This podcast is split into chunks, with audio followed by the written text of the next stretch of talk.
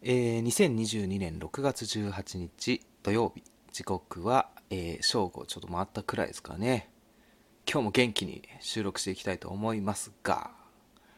もうね元気すぎてですね最近。最近っていうかもうずっと元気なんですよね基本。生まれてこの方ずっと元気元気っつって。なんか会社でこうなんかよく分からん人からもこう最近調子どうって聞かれたらまあ基本的にはもうここらで一番元気ですねとか。もう最近も元気がなくならないのが悩みですっていうくらいにはこう元気なんですけれども。まあ、とにかくもう最近肩こりがねこれひどいんですよもう。もうどれくらいひどいかっていうとねもう何ですかもう朝この肩こりの違和感で目覚めるっていうくらいにはこうなんかすごい張ってですね。まあ、昔からというか高校大学の時からです。こう軽音楽部に入ってたんで重いこう楽器をこう2日に1回くらいはもう背負って歩いてたんですよ。家から学校までとか学校からスタジオまでとか。でギターに加えてねこう、まあ、ギター弾くにももう何て言うんですかエフェクターっていうこうなんか変な機材とかシールドっていうこうなんかいわゆる体をこう守る盾じゃなくてこうあるんですシールドっていうのが。何ですか。あの通信ケーブルみたいなのがあってあとなんだろうなコンセントとかもカバンに入れてこう両手で持って背中でギター背負ってってやってたんずっと肩凝ってたんですよね。で最近もいつも以上にもう何ですかね荒さ実感したのなんだって話になったらもう肩こりが一番っていうくらいには肩凝っててもうねちょいちょいこう整骨院で指圧マッサージ受けてはいたんですけど、まあ、ちゃんと行ってないっていうのもあるのかどうなのか全然聞かなくて。もう最近こうもう湿布ね2枚から4枚くらい貼っていたんですけれどもなんかこうそれでもなんかあんまり良くなくてねいよいよもう湿布臭くなった頃にこうもう肩こりこれどうにかしたいなと思って、まあ、肩こりといえばおじさんだなと思ってあの会社のお偉方の人にちょっと相談してみたんですよ。最近ちょっとほんと肩こりひどくてうーんって言ったらおじさんからおじさんってお偉方の人からですね。ああお前そういう時はな針だなっつって。針がいいぞって。針や針やっつって。ずっと針がいいぞもう針はな針はいいぞって。針はいいぞずっと言われてたんであのー、ちょっと調べてですね先日行ってきたんですよ。初め人生初めての鍼灸治療受けてきたんですよねこれ。知ってますか？皆さんこれ鍼灸治療って。針と浮灸の治療なんですけど、まあ、まずこう行くんですよ。病院というか。病院ですよねあれきっと。鍼灸治療院っていうんですか？に行ってくるとこうなんか簡易ベッドみたいなのがあってここに仰向け仰向けじゃないな。うつ伏せになって、まあ、上半身裸になってこう寝てまずこう首の方にですね何本ぐらい？6本くらいこう左右三々であの針刺されるんですけどあのこう細さが髪の毛ぐらいなんで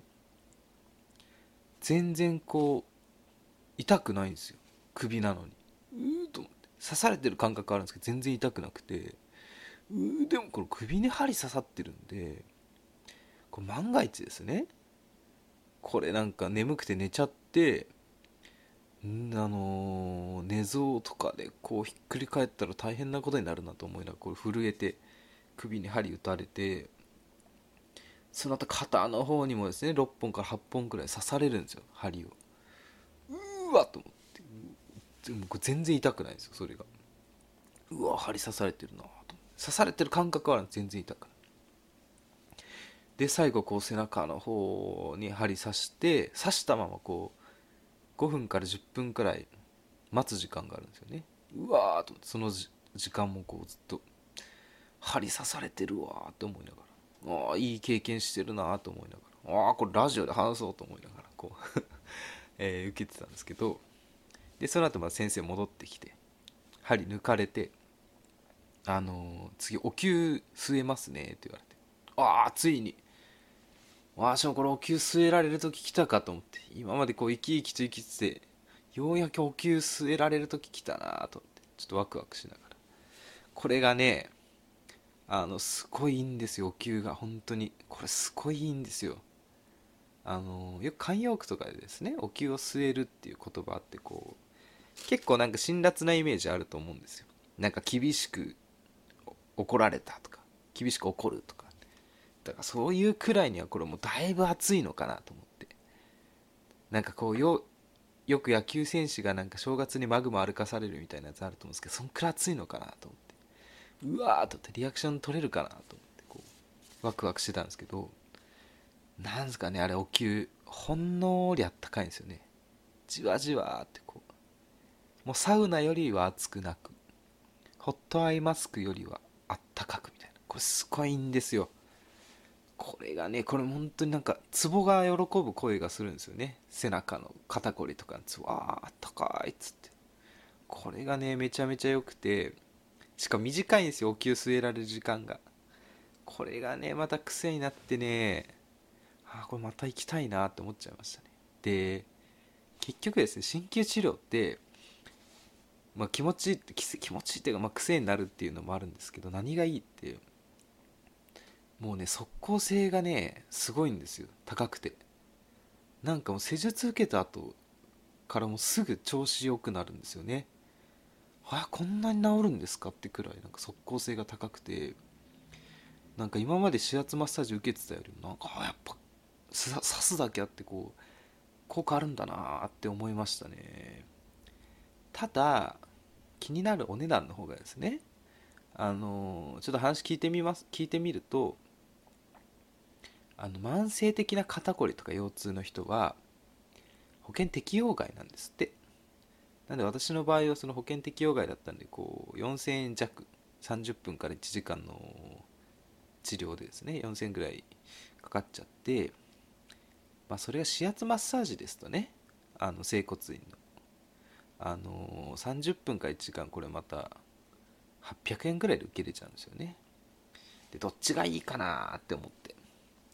でこれもね難しいですけど800円の指圧マッサージを月4回行けば、まあ、だいぶ良くなると思うんですよ。ただねこう足の場合はこう、まあ、デブ症だったりちょっとなかなかね行きたがらないとか足が重いところがあるのでまあちょっとお金かけてね一発で速攻線高いね鍼灸治療ちょっとコツコツとちょっとずつ行ってこうかなって思っちゃいました。皆さんもぜひねあの 肩こり腰痛にねお困りな方がいらっしゃいましたら行ってみてはいかがでしょうか。ということで今日もですね一人ではいお察しの通りやっていきたいと思います。荒沢男2人が中野の中心で愛を叫ぶ。荒沢男2人が中野の中心で愛を叫ぶ。好きなこと山根宣言もやったことえー、どうも針はいいぞ鍋です。ということでね前回に続き一人で一人中中でございますがあのこの前のですねタイトルコールではこうあえて荒沢男一人が中野の中心でグニグニって言ってたんですけれども改めてこう前回の矢口さんが編集した収録というか配信を聞き直しまして、まあ、やっぱりね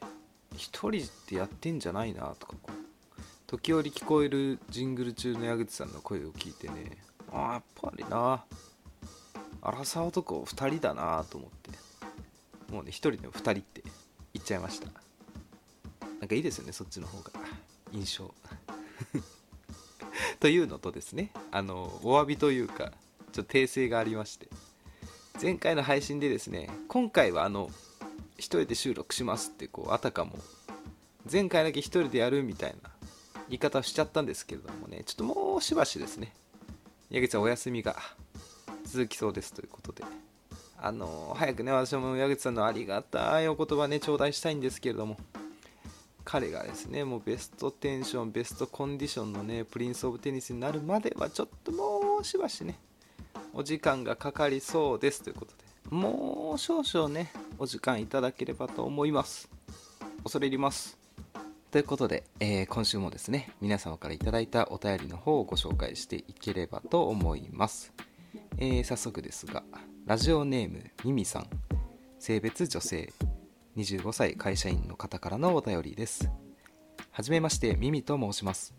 ラジオにお便りを送るのはこれが初めてなので少し緊張しています。年末年始に Spotify で中中を見つけてから聞き続けてやっと最新話まで追いつきました。本当は1月の終わり頃にお便りを送りたかったのですが仕事で忙しくなかなか送れませんでした。お疲れ様です。というのもその頃気になる彼がいたので男心を中中のお二人にお聞きしたいなと思ったのです。ですがその彼とは順調に進み今では付き合って2ヶ月ほどになりました。お互い忙しくしていて週1で会えればいい方なのですがいつも楽しく過ごせています。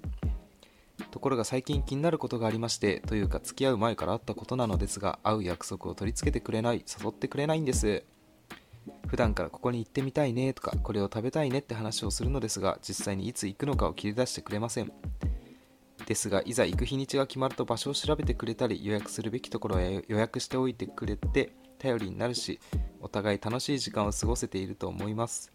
告白をしてくれたのも彼からだし付き合う前も彼の友達のお店に連れて行ってもらって紹介してもらったってこともあるのでちゃんと好いてもらっているんだろうなとは思うのですが。最近彼は転職などで忙しくしていて付き合って間もないのに会えない日々が続いていたことがあって仕方がないと思いつつなかなか会えなくて寂しいことを伝えてもちょっとバタバタしててごめんねという感じで会おうとはならないのでしびれを切らして私が疲れてるかもしれないけど仕事終わりとかは一緒にご飯食べたいなと言ったらこの人この日は空いてるよと候補は出してくれるみたいな感じで会えるじゃんとちょっとモヤモヤしています。転職前は職場が同じだったので会う約束がなくても直接話すタイミングがありましたが転職後はそれがなくなってしまう上にこれから私も忙しくなってくるので私から誘う余裕がなくなってしまうと思うとどんどん会えなくなってしまうのかなと不安があります。この前彼の都合で2週間くらい会えなかった期間があってその後彼から誘ってくれないかなと思っていましたが誘われず。仕方なく私から誘って会った時にめんどくさい女って思われるの承知で忙しかったのは理解してるけどその後構ってくれなかったりいじけちゃうよって言ってみたら彼から別に放っておいたわけじゃないんだけどと言われました。その日の後も相変わらず行きたいところややりたいことは話しますが彼からデートに誘われることはないです。ですが彼は今まで彼女がいなかったことらしく私が初めての彼女だそうです。なので付き合い方とかがわからないのかなということもあります。この不安を彼に言ってもいいのですがこれ以上むやみにいろいろ言うのはなぁとちょっと気が引けてしまう部分もあります。私も交際経験が豊富ではないし今までの人は誘ってくれる人が多かったのでちょっと戸惑っています。付き合っている期間が長かったら今の状況もわからなくないのですが付き合って2ヶ月弱とかでもこのような感じでこの先どうなっちゃうの？っていう感じです。これってまさに、えー、男女の価値観の問題なのでしょうか？また彼に何と言葉をかければ改善されると思いますか？中中のお二人のご意見ぜひお聞きしたいです。長くなってしまい申し訳ありません。ぜひお答えいただければと思います。よろしくお願いします。ということで初めてのお便りありがとうございました。えー、付き合って2ヶ月弱の彼氏がなかなか自分から前向きに予定を組んでくれないというご相談でございますがね。これあのミミさんはですね、えー、男女の価値観の違いですか？っていうあのー、なんていうんですかね、ご相談だったんですけど、これね、ポイントはですね、彼が初めて女性と付き合ったっていうことだと思うんですよね。あの、もうね、私もそうだったんですけどね、初めて彼女できた時ってね、もう、内心めちゃめちゃ彼女のことね、めちゃめちゃ大好きですね。まあ、それと同時にですね、こう、なんかミスりたくないとか、かっこ悪いとこ見せたくないとか、彼女を傷つけたくない嫌われたくないとかでこうなかなかね自分の考えをこう表に出すというか表現するのがねなんか億劫になっちゃうことってね結構あったんですよね。なんかこう自分が提案して全然ハマらなくてなんか違うなって思われたら嫌だなとかって思っちゃうとなかなかねこうしようよああしようよっていうのはね言いづらいんですよね。というところ。まあねそんなこと言われてもねまあ寂しいのはね変わらないですからねこれねじゃあどうしたら改善するかっていうことなんですがねあの、まずはですねどうですか？彼氏の趣味をねちょっと改めて調査してみるっていうのがいいのかなと思ったんですよ。というのもねこれ、まあ、さっきもお伝えした通りですねこう彼氏はねこう初めての彼女で、まあ、だいぶね慎重になってるっていうことがあると思うんですよ。でこれもしかしたらね私みたいにこう本当に好きなことはねなかなかこう口に出さないタイプなのかもしれなくてあの、まあ、じゃあどうしたらそういう趣味わかるんだって話なんですけど例えばですねこう彼氏のお家にデートしに行ってですねこう、まあ、あるんですよね部屋に。本当に好きなものって置いてあるんですよ大体、まあ、見えるところにあるのかもしかしたら引き出しの中にあるのかパソコンの隠されたフォルダの中にあるのかっていうのはちょっとあると思うんですけどもなんかお話の出てこなかった中であれこれなんか家にあるなみたいなのがあったら、まあ、例えばこれ好きなんだなみたいな話してみてですね。まあ、例えばそれを基準にですねじゃあ次のデートでこれのなんか関係してるなんか映画なのかね何なのか分かんないですけど基準、えー、彼の好きなものに基準を置いてね次どこのデート行ってみようってねやっていくとねきっとねあのー、まあ、彼のね深い部分とかこうだんだん表にね出てくると思って彼もねそれがあ認められるんだって思うと、まあ、自分からもねあのーじゃあ次こうしたいここ行きたいっていう風にだんだん前向きになってくるとは思うんですよね。はい。じゃあどれくらいでじゃあ期間の方は改善していくんだと思いますがやっぱりねこう初めて彼女できたとなるとこう1年間のこうね春夏秋冬を過ごして、まあ、1回ずつこう彼氏彼女の誕生日とかクリスマスとかバレンタインとかね一回経験しないとやっぱりね、慣れないんじゃないかなと思いますね。あの、まあ、これはね、まあ、しょうがないって言ったらちょっとひどい話ですけど、私の考えではですね、まあ、時間かかるのかなって思いますけど、まあ、前向きに捉えるとするのであれば、もうすごい大事にされてるって思ってもいいんじゃないでしょうかね。まあ、きっとね、この先、1年、2年、3年どんどん続いていけば、こう今の状況が後々ねああ彼氏あの時可愛かったなっていうねいい話になると思いますのではい是非実践してみてはいかがでしょうか。はいお便りありがとうございました。はい続きまして、でえー、2つ目のお便りご紹介いたします、えー、ラジオネームなつなちゃんさん。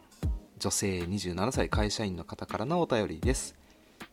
中中さんのお二人はじめまして。Spotify で見つけてほぼ毎日朝起きて支度中から通勤の電車出張の移動中夜ご飯を作る時間寝るまでほぼ一日中中中さんのラジオを聞いて過ごしています。あすごいですね。ありがとうございます、えー、見つけたのが遅かったので聞いても聞いてもなかなか最新話までたどり着きません。わら今回レターさせてもらったのはちょうど私が今聞いている回過去78で病気の男性の話が出たので相談させていただきます。私は付き合って3年になる彼氏がいますがその彼は持病持ちでその持病の薬の副作用で生殖器が全く機能しません。一度2年半前にトライしたことがあったんですがやはりダメで彼のプライドも傷ついてしまったようでそこから一度もしていません。薬を飲まない選択肢はもちろんないので彼とこれからもできることはないなどと思っています。病気のことは付き合ってから聞きましたが病気の有無にかかわらず彼のことを好きだったので特に何も気にせずに付き合ってしまいましたがやはり好きな人とできないのは辛いです。また彼は病気のこともあり結婚に前向きではありません。私もすぐ結婚したいという強い気持ちはありませんが結婚願望がないわけではありません。大好きな彼とセックスできないこと病気も病気のこともあり結婚に前向きではないこと。このことを考えると彼とお別れして新しい人を探す選択肢もあるのでは。と最近考えています。ただやはり3年という年月で情というか大切な人には変わりないので見捨ててしまうような気持ちになり踏み出せずにいます。お二人の率直なご意見をお聞きしたいです。長くなり申し訳ありませんがよろしくお願いします。ということで。はいお便りありがとうございます。えー、3年くらい付き合っている結婚には前向きではない持病を抱えた彼と今後どうすべきかというご相談かと思いますがね。うん。まあ一番大事なのは、まあ、結局のところ自分が今後どうなりたいかとかどうしたいかっていうのをまずはその軸を見つけなければいけないとね思うんですよね。まあ、例えば一つとしてこうこのままあの彼と付き合うことがまあいろいろね経験したり考えた結果幸せだっていうふうに思うのであればこのまま彼と一緒にいることをね選ぶっていう選択肢もあると思うんですよ。で、まあ、自分は結婚したいけど彼は前向きではないっていうところで。じゃあなんで彼は前向きなんじゃないんだろうっていうところをちょっと深掘りしてみてはいかがですかねその場合は、まあ、例えば彼がじゃあ、まあ、結婚したとしてもこのまま持病があって、まあ、彼女にすごい迷惑をかけてしまうからなんかそれが億劫なんだよねっていう悩みなのであればもしですね夏菜ちゃんさんがあもう全然そういうことに関しては全く迷惑だと思わないとかまあ、彼のためにいろいろしてあげることが自分の幸せっていうことであればこの選択肢選んでみてもいいと思うんですけれどもじゃあ例えば夏菜ちゃんさんがこう好きな人とやっぱり体交えたいとか理想の結婚後の生活がちょっと、まあ、正直なところ今の彼の事情だと、まあ、できない。っていう場合ですと、まあ、やっぱりあの、まあ、考えているよう通り新しい人を探す選択肢もっていうのを選ばなきゃいけないと思うんですよね。でこれまたご相談にもありましたところで言うと、まあ、3年間付き合っててこう情が湧いたというか大切な人には変わりないのでなんか振ったら見捨てちゃうような気がするっておっしゃってたんですけどあのまあ、私もですねまあ二十歳前後の時に、まあ、ICU っていうもう結構いよいよやばいですよっていう本当にやばいですよっていう人が入院するような部屋部屋なのか病棟から始まり、まあ、4ヶ月ぐらい入院してたことがあったんですよね。で本当に結構やばくてなんか薬とかも何ですかねなんか最初の12ヶ月はそもそも自分が何の病気にかかってるかもなんか全然診察とか、ね、実験っていうんですかね MRI とかあのやっても分かんなくてお医者さんもお困りなままこうただただ安静にしてる状態が続きいよいよ分か病気の正体が分かって結構なかなか治らない病気であのなんか薬の副作用とかもすごくてめちゃめちゃ顔が丸くなるとか脂肪がつきやすくなるとかあんまり食べなくてもとかもうどんどん顔が変わっていく副作用のある薬とか飲んでて抜け毛とかあのそういうなんかね結構あんまり飲みたくない薬の飲んでたんですよもう仕方なく。でそんな中やっぱりこ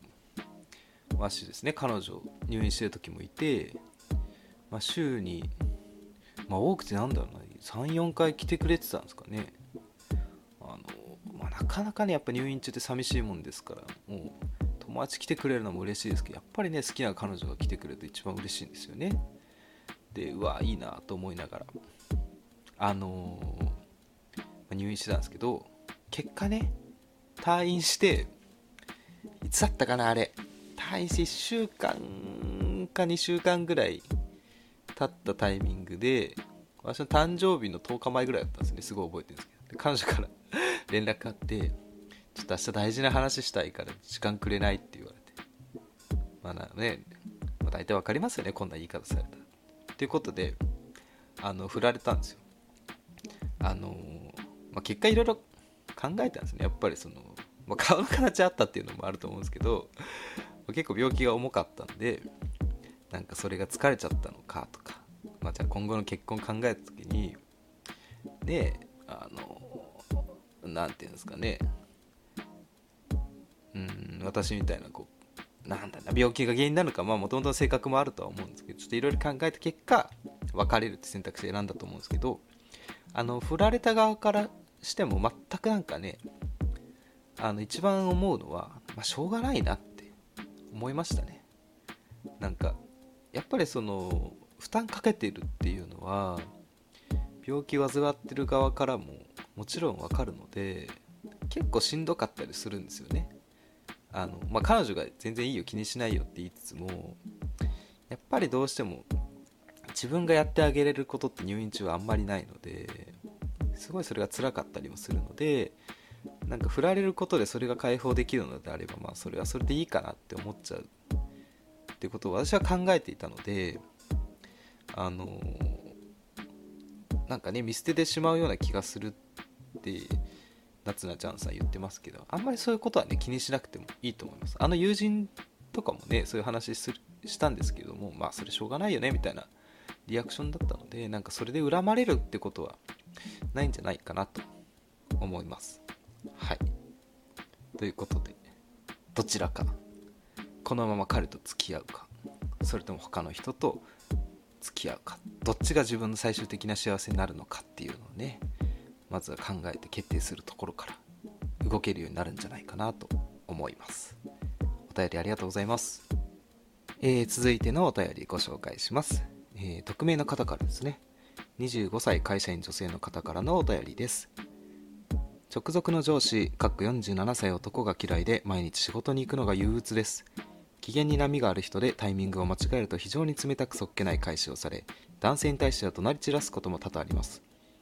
一方、機嫌がいい時は飲みに誘ってきたり、冗談を言ってきたりします。それも気持ち悪く最近は生理的に受け付けなくなってきました。お二人は苦手な人もしくは嫌いな人とどう接するようにしていますか？気をつけていることやアドバイスあれば教えていただきたいです。というところで、お便りありがとうございます。えー、機嫌に波のある直属の上司が嫌いですどう接すればいいかっていうご相談ですがまあねいますよね。こういうなんかさ何もうこれアンガーマネジメントがねできないね。上司これもうひとまとめに言うのもあれですけどこれジッパ人からげですよ。まジッパ人からげに言うのもあれですけどやっぱりね会社に1人はこういうなんかキッズのね上司いますよね。感情の起伏が激しいというかよくわかんない人ね。まあ私もね嫌いですよこういう人は。もうこうはなりたくないなと思いながらいつも働いてますけれども。これが例えばね学校のなんかね先輩とかだったらさバイトとかねだったらもう人間関係が理由でそこなんか辞めちゃう部活辞めるとかバイト辞めるとかもう関わらないようにするとかっていう選択肢取りやすいんですけれどもね。またこれもう直属の上司っていうところが厄介でね。かなか関係簡単には関係切り離せないところですがじゃあどう接していこうかっていうところですがもう私はねこういう人に対してもう人間だと思わないようにしてます。もう感情のコントロールができないちょっとかわいそうな霊長類なんだろうなって思うと、まあ、例えば冷たい当たり方されたりなんか理不尽な内容でねあの怒られたりしてもなんか辛いことあったんだねとか思いながら。うんかわいそうだねいい子いい子って思いながらあの心の中で思うようにするとあのストレスは緩和されます。まあただ時間は取られるのでね。どうしても腹立ちますけどね。今よりはいい状いい状態で心心がね保てるとは思うんですよね。もう同じ人間だと思わない。ちょっとかわいそうな生命体だと思うことにするっていうのがいいと思いますね。あのこういう人ってまあ多分まあおおよそね仲間いないんですよねやっぱり。でこうね仕事とかもねどうなんでしょう1人で抱えてるか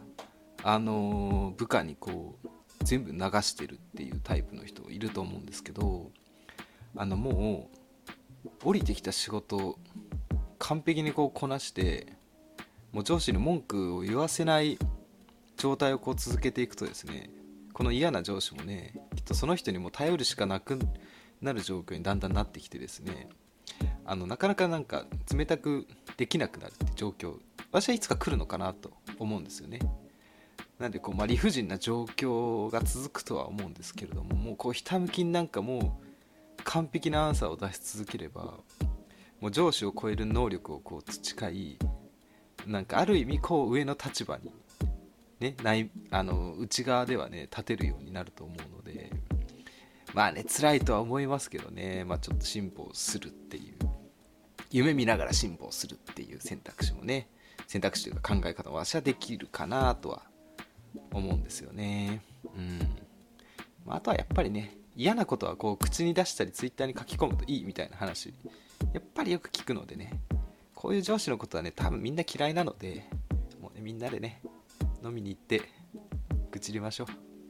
あその瞬間がねなんかねやっぱり一丸となれる瞬間でもあると思うので、はい、そういう楽しみ方してみてはいかがでしょうか。でねこれ機嫌がいい時は飲みに誘ってきた冗談を言ってきたこれもね腹立ちますよねなんか。お前なんか今いい人ぶってるけどなんかお前全然そのプラスまだまだマイナスだからなっていう。これもね飲み会断りたいですね。私はもう結構ねいろいろちょっと良くないっていうことを伺いますがもう飲み会断るときバンバン嘘つきますからねもう。あちょっと今日友人の誕生日なんでとか。あ今日ちょっと実家帰らなきゃいけないんでとか。あの今日ちょっとあの録画したテレビ見なきゃいけないんでとか。あ今日ちょっと体調悪いんでとか言いながら。あの明日早いんでとか言って。バリバリ断っちゃいますけどもね。嘘つきたくない方がほとんどだと思うのでなかなかねこれ交わすの難しいと思うのであの本当に予定入れちゃうのがいいと思います。誘われたら。誘われたら今日予定あるんでって言って。本当にその後予定入れちゃえばいいと思います。はい。ねいろいろ。まあ断り続けてもねなんかうん逆にね嫌なリアクション取られると思いますがね。ちょっともうこういうねあの感情のコントロールができない。もうね人間じゃない霊長類はねもうしょうがないんで。そうかわいそうな目で見てあげてください。以上でございます。はいというところで本日のレターのご紹介は以上とさせていただければと思います。皆様いつもありがとうございます。というのとお待たせして申し訳ございません。はい、えー、これからは皆様からの恋愛のご相談でしたり、えー、恋愛に関係ないこと何でもお待ちしておりますので、えー、スタンド FM のレター機能でしたり、E メールの方からぜひぜひお送りください。メールアドレスは info.nakachu.gmail.com 中中のスペルは nakachu です。お待ちしております。矢口さんも知らないようなことを言います、えー、右のおでこから右の首にかけてほくろが一直線につながってます。はい続きまして、えー、今日もねこれやっていいですか？あの好きなやつ美しい日本語を使おうのコーナー。略して普通に方やっていきたいと思いますがどうでした？これどうなんですか？楽しいのは私だけですかね？やっぱ美しい日本これいいなって毎回お話ししながらね思ってるんですけどどうなんだ？ハマってるんですかね？このコーナー。ジッパー人からげはですねこれ矢口さんこの前ねこれ収録した後に LINE した時に使っててですね。ああ矢口さんにはハマったのかなって 勝手に思ってますけどね。はい今日も懲りずにやっていきたいと思いますが。これ皆さん知ってますか、えー、緊張っていう単語があるんですけどあのーいわゆるその何ドキドキして発表会前にすごい緊張するの緊張じゃなくてこれななん慈しむ慎むか。慎むにあの聴覚。聴覚室の聴ですよね。聞く。って、え、感じで緊張って読むんですけどこれ意味としては、まあ、慎んでよく聞くことっていう。まああれですよね拝聴と似てはいちょっと似てるのかな？慎んでよく聞くこと、まあ、よく聞くことって意味なんですけどこれね使いどころがね結構多いっていうのとね使った後のねこれ空気感がいいなっていうのがあってあの合コンとかでですねあるじゃないですか。自己紹介コーナーとか、まあ、それかなんか自分のトークターンがこう回ってきた時に、まあ、ちょっと言いたいんですよね私。緊張って。緊張してください。ってこう急に言い始めると周りがなんかそう違うきいつみんよくあ言う緊張の方だと思ってえ緊張してくださいどういうこと？みたいな、まあ、口には出さないですけどなんかみんながこう隣の人と目合わせこの人何言ってんだろうっていうなんかすごいハラハラする謎のこう空気感が漂って私そういう空気感すごい好きなのであのー まあいい、いい印象かどうかわかんないですけど、こぜひね、合コンで、合コンとか、まあ、いろんな人とお話して自分トークターンが回ってきた時に、こう右手こうすってあげて緊張してくださいって言うとねこれはまた独特な空気感がね味わえるんですよね。これはねいい言葉楽しいですよね。これもねじゃあこのその合コンが、ね、きっかけで彼女ができた時にじゃあプロポーズしようってなった時にねあのちょっと緊張してくれって。緊張してほしいことがあるんだけど明日時間くれないかなって言ってプロポーズねできたらこれはねいいですよね。伏線ですよもう合コンの時点で。緊張ね。皆さんもね是非使ってみてはいかがでしょうか、えー、慎むに聞くで緊張でございました。ありがとうございます。いやいいね。調子いい。中中。というところでそろそろお開きのお時間でございますがあのついね先日こうまあよく言ってるんですけど私の数少ない小中学校のね友人というかもうもはや知り合いレベルのこう同級生にねお会いしたというかこうお食事する機会があってですねあの2人会ったんですよ。もうほんと成人式ぶりかな？成人式のあと1回か2回ぐらい会ってるのかぐらい。もうほぼ知り合いですよ。友達じゃなくて。っていう人2人と会ったんですけどもう1人がね音楽しつつ趣味で。趣味なのかプロなのか音楽しながら、まあ、東大でねこう研究してて東大からお金もらってるって人とあの日本でねこれトップ3くらいのこう大学出て、まあね、ウェブで調べてみるとこう日本の年収ランキングトップ10くらいに入るこう会社に勤めてる人だったんですけどもうこのね音楽しなが東大やってるやつもねこれめちゃめちゃかっこよくてね最初会った時に「最近何してるの?」って言ったら「うーんなんか音楽してんだよね」っつってなんかあんま売れてないけどこれ私だったらね音楽してる売れあ売れてないのにこう音楽してるって言ってもあんま弾きないなと思ってなんかかっこつけるかなと思ってこう東大で、うん、研究所でお金もらってるよってお金もらってるよってあの言っちゃうと思うんですね私はでもねこの人はね音楽がね先に行くて音楽でやってるからっつって今言えるのはねめちゃめちゃかっこいいなって、まあ、私がな私が情けないなって思っただけなんですけどねっていう、まあ、2人と会ったんですけどこういうねやっぱり学もあってね巨万の富を稼いでる人の話はね めちゃめちゃ面白かったんですよね。なんか下北でさ私がね下北行ってゴールデンウィークにああ下北が下町が下町感があっていいでござるなとか言ってる間にその人はあの下北でそのタレントとですね夜中いやらしいこと外でするみたいな話をしててああこの普通の人間とはこう違う経験やっぱしてんだなと思って。でなんか、えー、またね他の人はねもう一人の方こうなんかね友人がね官僚でな官僚になってて海外でね久しぶりに会ってねお金いっぱい使ったんだよみたいな。なんかね劇画の世界の話をしてて。まあいいなと思ったと同時になんか趣味というかこう生活感が全然もう違いすぎててですねなんかこう仲良くなっても今後、まあ、親友にはなれないのかなってやっぱ思いましたね、まあ、リスペクトっていうのもあったんですけど、まあ、別に自分がなんかあのやりたいことできてないとは思ってないんですけどやっぱ基準というか価値観ってやっぱちょっと違うのかなと思いましたね。でこれ何が言いたいのかというとですね、まあ、きっとあのこの人たちみたいにこう学があって今後巨万の富を稼いでいくだろうっていう人たちと、まあ、知り合いたいとか付き合いたいゆくゆくはこう結婚したいとかってこう興味のある人思うといると思うんですけどじゃあそういう人たちどうやって知り合うかねって話でなんか基本的にはねまあまあその人その海外だけなのかも分かんないですけど基本的にはお酒と女性がねもうね大好きなんです。でもねわしも好きですけどね。お酒と女性が特に大好きだって言っててまあ、その人たちも周りの人としょっちゅう合コンに行ってるんですって。あねだったらじゃあどうするかって話ですけども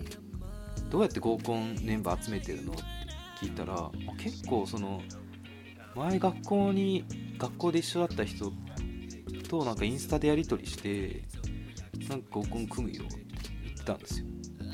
だったらもうね今もう Twitter とか Instagram とかありますから。ちょっとね名前こう検索してみてね。あこの人今巨万の富稼げそうな人だなみたいな人がいたらこう DM でね普通に久しぶりにって絡んでみてね。ちょっとね会話続けたらねもう合コン連れてってって気軽に言ってみたらねもしかしたらね組んでくれるかもしれないです。そっからねまたいいことあるかもしれない。んでやっぱりねこうマッチングアプリ使ってもうなんか本当か嘘か分かんないこと書いててまあねいいか悪いかも分からん人と長いことやり取りして会って付き合うか付き合わないか決めるっていうよりかねだいぶね効率的だってね思いましたねなんか。あのーまあ別に今までね絡んでない人だったらなおさらね別に DM して無視されても傷つくようなことなんてねなんもないですからねぜひ。興味があったらね。いかがですか DM してみるのは。あ巨万の富で稼ぎそうな人ねいっぱいいると思うんですよねやっぱ同級生とか。でただねこれも話聞いたんですけどそういう人たちの中でねあの結婚してるのにこう遊びたいからって言って独身のふりして合コンに来る人いるんですよ指外して。もうねそういう人ねなんか少なくはないみたいなので慎重に探ってみてくださいとお話でございました。というところで本日の「ぞっこんラブは」メガネと白衣とあの棒だね。黒板刺す。なんていうのビーンって伸びるやつね。あれはいいですよね。あれです。ということで、えー本日も緊張いただいて誠にありがとうございました、えー次回の更新は水曜日です。また緊張してください。さよなら。